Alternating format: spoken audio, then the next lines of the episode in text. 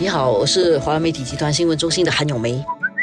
我是新闻中心的杨萌，大家好。今天我们来谈疫苗，当然我们就要谈一下。mRNA 疫苗和这个灭活疫苗的差别，基本上它是只是呃用人工的手段把这个病毒的某一个基因，还不是那个病毒本身的基因，是用谱写这个病毒这个基因的某一个工具吧，或者某一个基因的前奏的片段叫 RNA，把它那个人工的跟它谱出来之后，然后把这个 RNA 疫苗呢放在你的身体之后，你的身体就会把这个信使疫苗当。当做是这个病毒派来的信使，见到了信就见到了其人，就把它当成是这个病毒，然后就会产生那个抗体。所以这个科技是很，我觉得是还是挺不错的。然后一直都在研究，但是 RNA 因为它不只是不是基因，它是基因的前奏的一个小片段吧，它进入身体很快会被身体吸收，所以它一直没有办法做成很稳定的疫苗，因为一下子就不见了，在你的身体都还没有出现。抵抗力之前，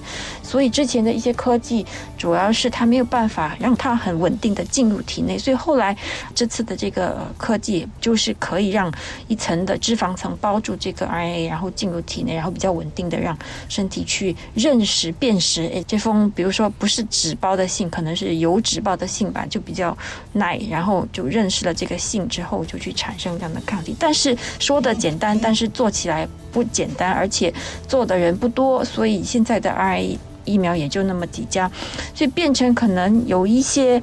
不在这个行当里的，而且这几家也没有在新加坡设厂生产 RNA 疫苗，所以感觉我们不熟悉。我们比较熟悉的是拿整个疫苗去呃灭活它，呃，然后再注入体内。我们比较熟悉旧的疫苗的技术，而且这次很快的就推出，也让人家觉得，哎，你太快了，是不是就没有一些安全的把关啊，或者没有看到一些长期的效果？所以呃，有一些医生的看法，或者一些科学家。哎，我我行医的年代，我们不是用这样的，或者我们对他的了解是，他可能就是还没有看到长期效果，你们就在人身上试打，是不是有有一些问题？所以他的一个挑战就是，不只是普通的老百姓对 RNA 疫苗缺乏认识，连一些。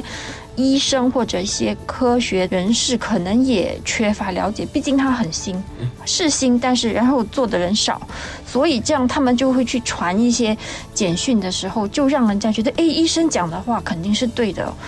就变成这个当中又多了一层的挑战，就是专家在挑战专家，所以有一些看到卫生部的专家团呢会出来去做一些澄清，然后就去不断的去解说，但是我觉得效果一半一半呐，因为毕竟不是他们学的时候的那套技术有有有更新的嘛，更新换代，所以就。会有一定的这样的挑战，所以总的来说，基本上就是一一种疑虑。如果那些传统医学的人，他们不太相信这个 mRNA 疫苗，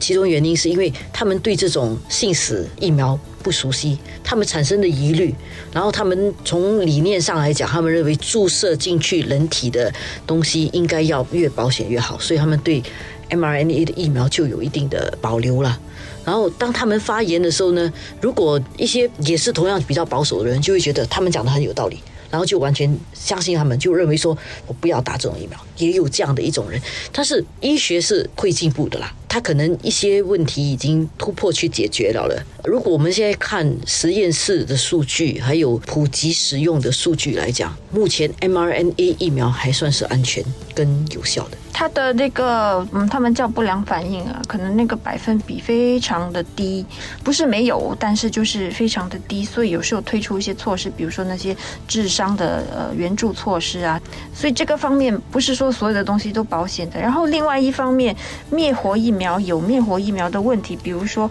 它因为是要要拿整个真的病毒去。把它的某一些基因给破坏掉，所以它没有这么活跃，不是真的病毒注入到你体内，变成它是在跟真的病毒打交道。那个生产线，它第一它是需要是按生物安全标准很高，第二它的产量就不是说特别能够保障，因为它不是好像 RNA 疫苗是一个人工的繁殖的疫苗，它是真的疫苗在用，